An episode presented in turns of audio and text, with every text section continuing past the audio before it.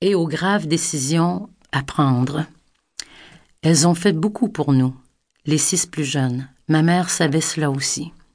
C'était une situation terriblement difficile pour chacun, surtout pour elle.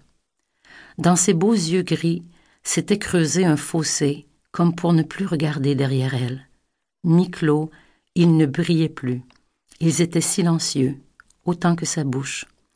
Il n'y avait plus rien à dire. La mort étant un sujet tabou, elle gisait là, à notre porte, sous nos yeux, et personne n'osait la regarder en face. Comme pour dissimuler ma peur et mon angoisse derrière une fausse bonne humeur, je commençai ma formation de mère de famille. Maman, est-ce qu'on peut laver les bas avec les serviettes lui demandai-je. Elle leva les yeux et les referma doucement, comme pour récupérer l'énergie qu'il lui fallait pour me répondre. Sa fatigue était si grande, chère maman. Après une pause et une profonde respiration, elle expira sa lourde réponse. Ben non, Marjolaine. Les bas et sous-vêtements, tu les fais bouillir sur le poêle pour les désinfecter. Tu mêles pas ça avec le blanc ni les couleurs. Les plus jeunes avaient quitté pour l'école. Personne n'avait fait allusion à son départ. Je crois que nous étions tous terrorisés. Mon père aussi. Ce moment, je ne pouvais le fuir. Je serais là, témoin du dernier regard de ma mère sur cette vie, dans cette maison.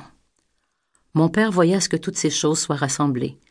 J'ai commencé à nettoyer, les rideaux se soulevaient, les fenêtres s'ouvraient, je voulais aérer. De son lit, j'arrachai les draps tachés de sang pour les faire tremper. En me voyant, je crois qu'elle avait ressenti de la honte et du dédain pour cette maladie qui l'empoisonnait. Je remuais tout. Je continuais d'afficher une fausse bonne humeur, et un entrain forcé. J'étais en survie.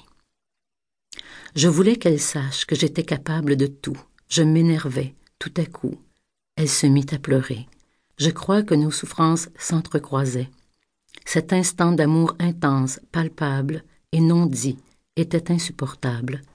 Comme ma mère avait pratiqué toute sa vie le refoulement et que j'avais été une très bonne élève en la matière, nous ravalâmes ensemble le poison amer de nos blessures.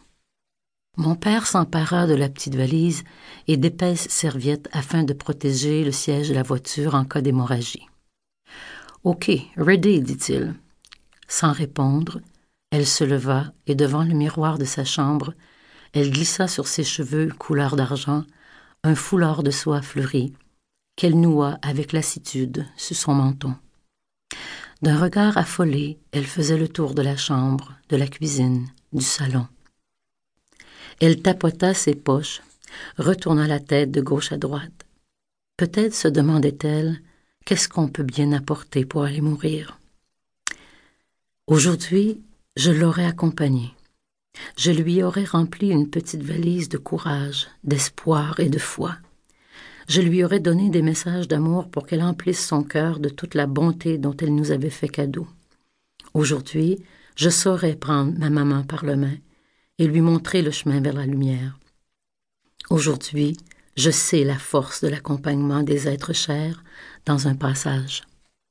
Mais là, à ce moment précis, j'étais simplement une adolescente murée dans son chagrin et sa peur, qui aurait eu elle-même grand besoin d'accompagnement. Lorsque ma mère saisit la poignée de la porte, elle se retourna une dernière fois. Ses yeux si beaux me disaient tout ce qui se vivait en elle. N'aie pas peur, ma belle-fille, je serai toujours là pour toi. Je t'aime, j'ai peur pour vous autres, mais je suis au bout de mes forces, au bout de mon corps. Je dois partir. Me pardonneras-tu, mon ange? J'entendais ces paroles que son âme voulait me transmettre et ne pouvait y répondre. Elle ferma ses yeux et de grosses larmes coulèrent silencieusement sur son visage épuisé. Impossible pour moi de m'approcher d'elle, de la toucher. J'ai regretté longtemps de ne pas l'avoir prise dans mes bras ce jour-là, pour lui murmurer à l'oreille Je t'aime, maman.